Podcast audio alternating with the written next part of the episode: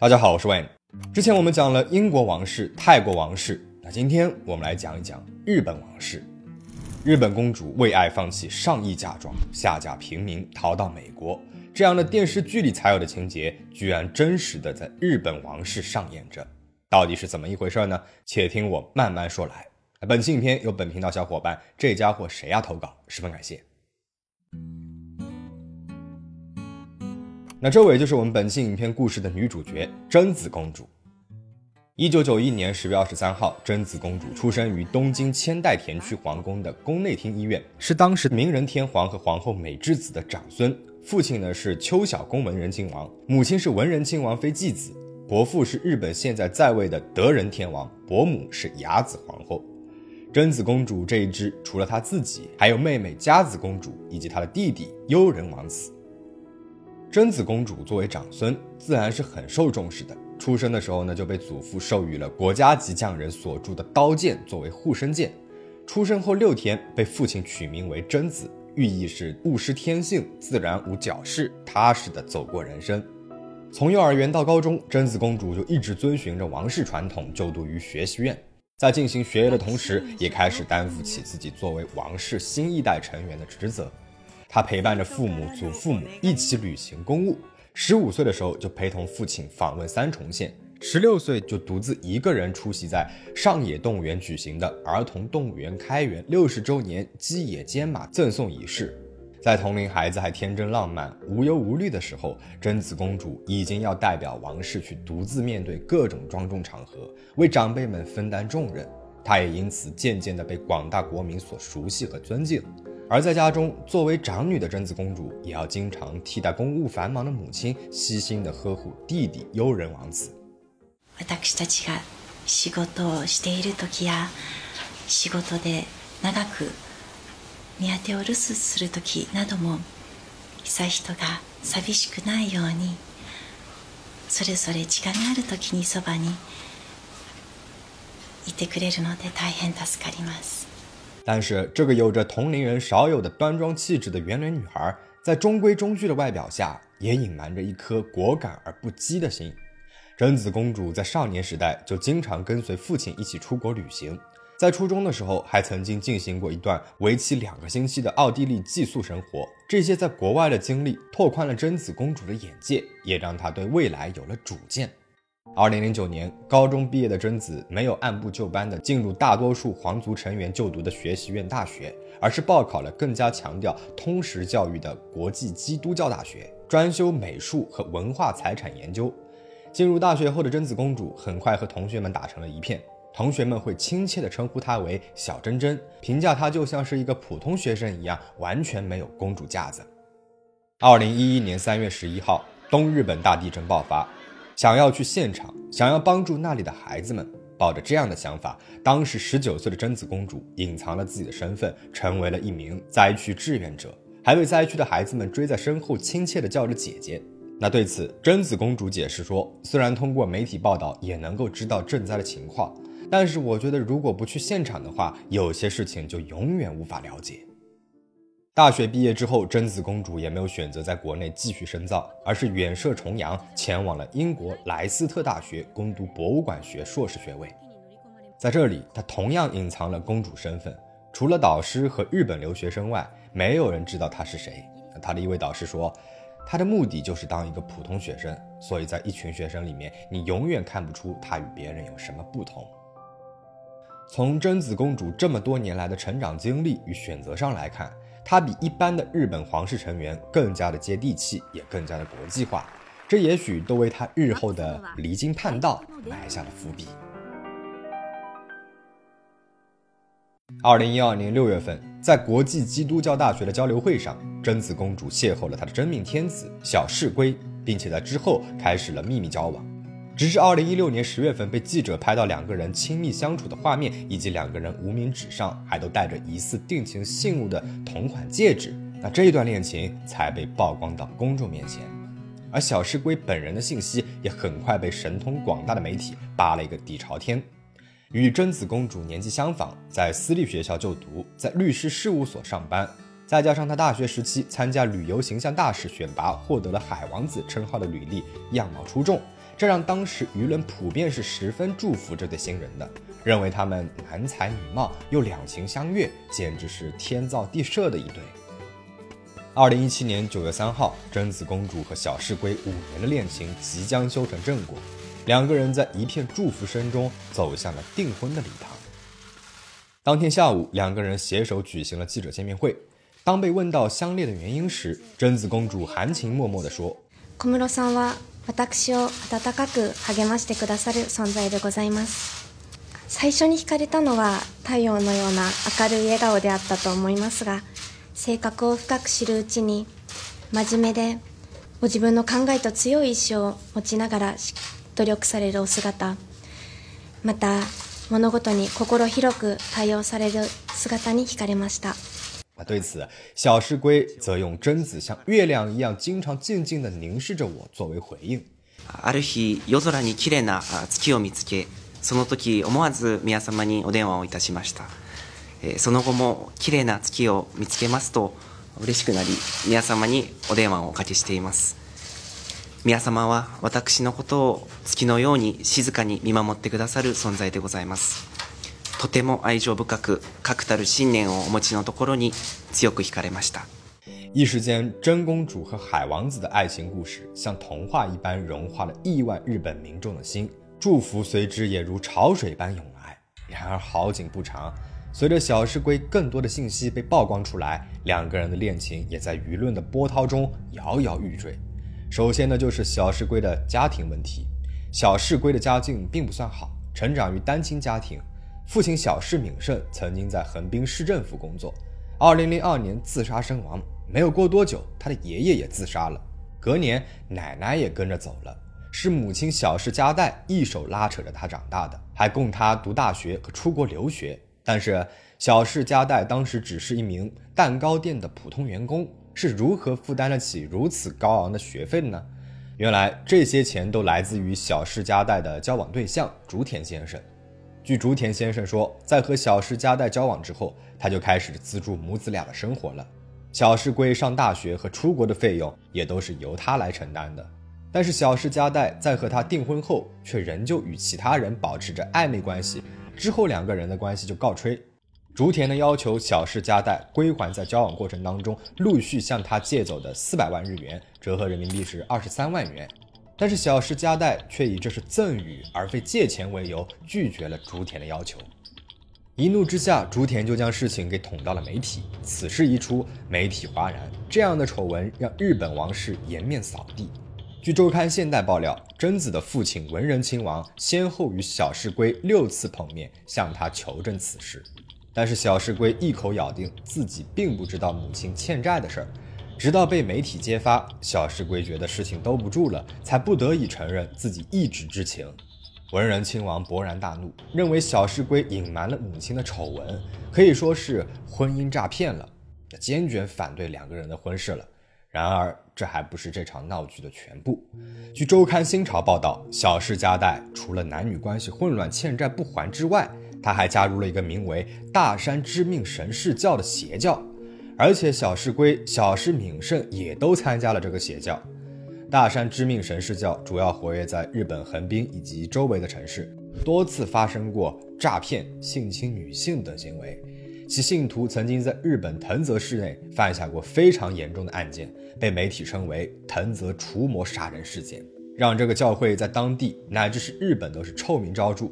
而王氏公主的驸马爷与这样的邪教扯上了关系。日本民众和媒体又怎么会接受呢？啊，除此之外，小室佳代在丈夫去世之后，明明有了男朋友，甚至后来还订了婚，却依旧违法的领取遗属养老金。还有，她曾经以适应障碍症为由，借口挂名某蛋糕店，领取了长达一年半的伤金补贴。实际上，这一年半呢，却在其他的饭店谋职。这已经不是单单的道德问题了，甚至都上升到了法律层面了。针对这两项欺诈罪罪名，小室佳代面临着刑事指控。到目前为止，似乎都还只是小室圭母亲的问题，但是小室圭的问题呢，也随后被爆了出来。首先就是他抠门的问题，比如订婚新闻发布会当天，为了避免骚乱，他被要求打的而非乘坐公共交通前往。结果小石龟称自己没有钱，要求宫内厅安排专车接送。虽然说日本打车很贵，但如此重要的场合，总共花销也不过一万日币，他却连这点钱都舍不得出。自此，小石龟也是被日本网友打上了抠门的标签。不止如此，他有一次还在众目睽睽下跑去书店，大摇大摆地买了一本节省两个人伙食费到每月两万日元的书。一个月两万日币的伙食费，差不多也就相当于是一千一百五十人民币。一个人的预算呢，就是在五百七十元，一天是十九元。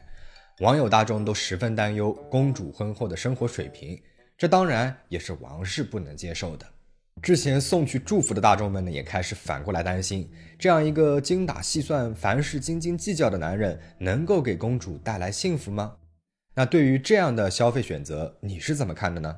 也有部分人认为啊，小石龟接近公主是心术不正，是为了钱才能伸能屈。而另外，小石家带的前男友竹田先生还爆料称，小石龟本来有一个白富美女友的，结果因为结识了贞子，立马甩了人家，另攀高枝。还有各种曝光的夜场合照，都被媒体来证明他私生活并不单纯。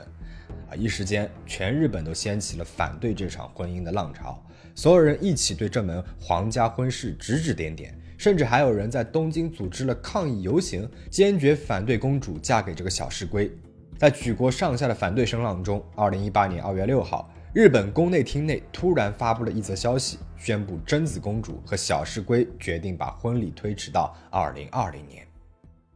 声明当中称，因为王室明年呢要准备现任天皇明仁退位，皇太子德仁继位，行程太满。为了让两个人以最好的状态迎接婚姻生活，所以延后了贞子公主的婚事儿。然而，日本媒体却爆料称，婚礼延期其实只是两个人体面分手的借口。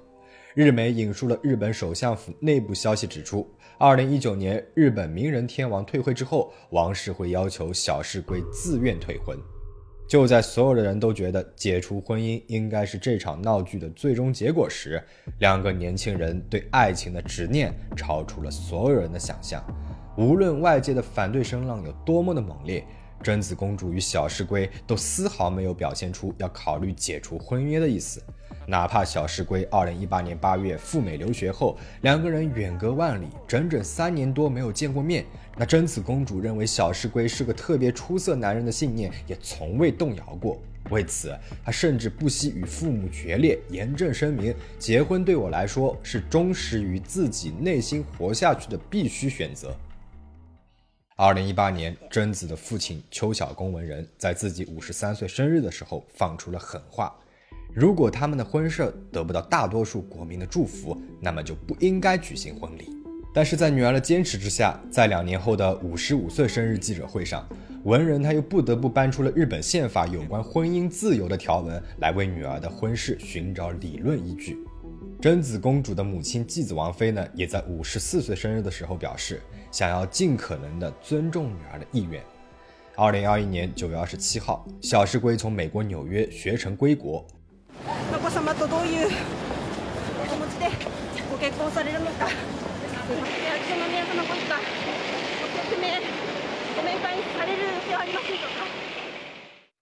还在美国纽约考了律师执照，找到了一个年薪超过两千万日币的工作，并且打算带着贞子公主出国生活。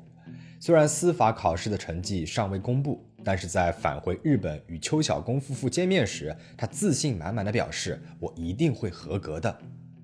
二零二一年十月一号，宫内厅正式宣布。贞子公主将于十月二十六号与小石龟办理结婚手续。作为没有得到大多数国民祝福一意孤行的代价，那就是贞子公主将主动放弃一点五亿日元的陪嫁金，同时放弃了内亲王婚礼相关的一切正式的宫廷仪式。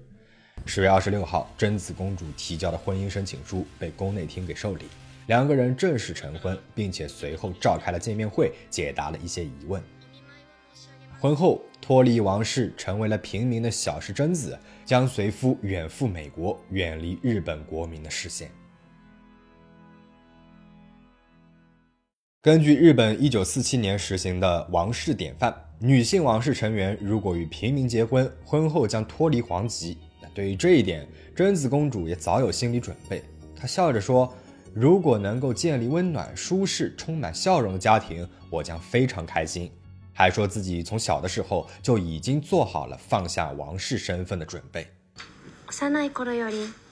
結婚をする時は皇族の立場を離れる時である という意識を持って過ごしてきました。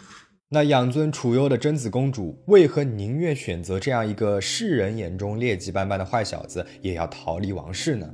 在我们探讨这个问题之前，不妨让我们先把目光转向贞子公主的周围，看看他们的生活吧。贞子公主的奶奶美智子皇后就名为正田美智子，被誉为日本最美、最有气质的平民皇后。 虽说是平民出身，但是也家境一流。父亲是企业家，祖父是日本知名的面粉制造商日清制粉的创办人，因此美智子从小便接受优良的西式教育长大，学习成绩呢也是很优异的，考进了日本历史最悠久的贵族学校圣心女子大学，还能够说一口流利的英语，是当时的优秀新时代女性。在一次网球比赛当中。明仁天皇初遇当时还是大学生的美智子，并且对她一见钟情，表示此生非她不娶。但是美智子既不是皇族或贵族出身，家中更是信奉基督教。即便美智子本身并不信奉基督教，但是这对于当时认为天皇是神的保守派来说是大忌，所以这引起了众多人的不满，尤其是明仁天皇的母亲良子皇后。但是迫于明仁天皇的坚持，并且当时日本正处于二战战败投降的不安氛围中，许多民众开始对皇室产生不满，急需安抚民心。当时的首相和昭和天皇一致认为，与平民联姻似乎是最佳选择。于是就这样，美智子成为了日本首位以平民身份嫁入王室的女子。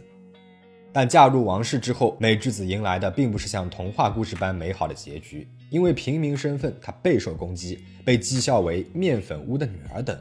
而从一开始便不接纳这段婚姻的贵族婆婆良子皇后，更是对她冷言冷语，甚至还默许身边的宫女苛刻美智子。在内备受欺凌，在外则要面对着完美皇后的期许，还要束缚起自己的天性，做一个完美人偶。在这样的压力下，美智子患上了短暂的失语症。接下来，我们再来讲一讲贞子公主的伯母雅子皇后，她的旧名是小和田雅子，同样出身不凡。雅子的父亲小和田恒是一位高级外交官员，除了是国际法院前院长，也曾经担任过驻苏联大使、联合国大使、日本外务省外相。雅子的妈妈小和田优美子呢，毕业于贵族名校庆应大学。担任过日本联合国儿童文教基金会评议员、法国航空秘书等，他的家境也是很优渥的。他的爸爸，也就是雅子的外公，是日本化学原料公司新日本制塑会长江头丰。当然，雅子本人也是同样的优秀。一九八五年，雅子以优异的成绩从美国哈佛大学经济系毕业，接着又在东京大学学习法学，为的就是能够像他的父亲一样，成为一名出色的外交官。但是在一九八六年的十月份，西班牙国王胡安·卡洛斯一世的长女出访日本，在这场宴会上，雅子跟当时出席的皇太子德仁第一次见面。据说德仁皇太子对雅子像是电到一般一见钟情，展开了热烈的追求。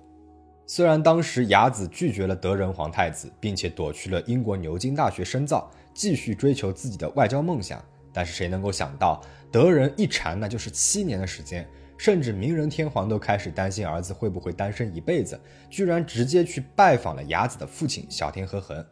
两边夹击的情况下，雅子终于是放弃了梦想，答应求婚。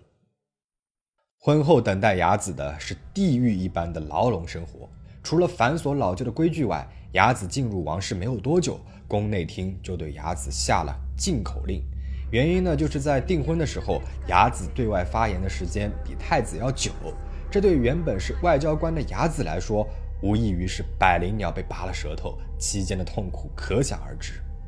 不过最难的问题还是在于继承人了。雅子三十岁的时候进入皇居，一直到结婚第六年才成功怀孕，且第一胎还不幸流产了。一直到雅子三十八岁，她才生下了爱子内亲王爱子公主。但是在重男轻女的日本王室当中，雅子在宫中的困境依然是没有好转，依旧面临着生儿子的压力。在爱子公主出生后的新闻见面会，雅子面对镜头是几度哽咽。二零零四年，宫内厅对外宣布，久未露面的雅子因为王室生活的重压，患上了适应障碍症。然而，澳大利亚记者 Ben Hughes 在他撰写的传记《雅子妃菊花王朝的囚徒》里指明，雅子得的是重度抑郁症，还称爱子是试管婴儿，这还遭到了外事部门的严厉驳斥。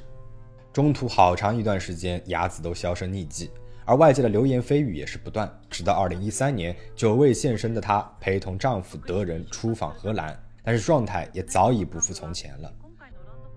而贞子公主的母亲王妃纪子同样也难逃舆论的狂轰滥炸。王妃纪子旧名是川岛纪子，纪子的家世呢比不上雅子。虽然是在美国出生，跟随经济学教授父亲回到日本，但是和雅子这样的外交官家庭又是富商三代相比，始终存在着不小的差距，算是中产阶级。纪子成为了王妃后，便被时不时的拿出来和雅子进行比较。二零零六年，悠仁王子出生，作为日本王室新一代第一位王子，彻底的解决了日本王室没有男性继承人的尴尬困境，也改变了文人一家所处的局面。外界一直盛传继子专门去做的试管婴儿，特意筛选了性别，只为了让自己的老公在皇位继承这件事情上拥有竞争力。此后，四十岁冒着生命危险高龄产子的继子被冠上了心机之名。大众认定他的一举一动都是在处心积虑的觊觎皇后之位，就连那万年不变的招牌笑容也被愈发的妖魔化解读了，觉得是笑里藏刀，面里藏针，甚至女儿的婚事儿也被归咎于是继子教女无方。到了贞子公主这一代，尽管时代在不断的前进，但是国民对王室的关注和苛责程度也是丝毫没有改变，王室依旧是那一个压抑的牢笼。比如佳子公主热爱跳舞，却因为穿露肩的衣服被批判衣着暴露；疑似穿贵重的奢侈品香奈儿套装，虽然后经女性 Seven 调查不是的，但也被批判是浪费税金。德仁天皇和雅子皇后的女儿爱子公主，因为发育期的时候体重增加，还经常被拿来和贞子、佳子公主比较，疑似是得了厌食症，瘦弱到仿佛风一吹就倒了。而贞子公主呢，向来乖巧稳重，但也因为在大学社团和朋友聚会被母亲责骂。不难发现，王室里的女人活得有多压抑。不管是王妃还是公主，无一幸免。从小在这种环境里耳濡目染长大的贞子，何尝不也是呢？连追求自我都显得是尤为奢侈。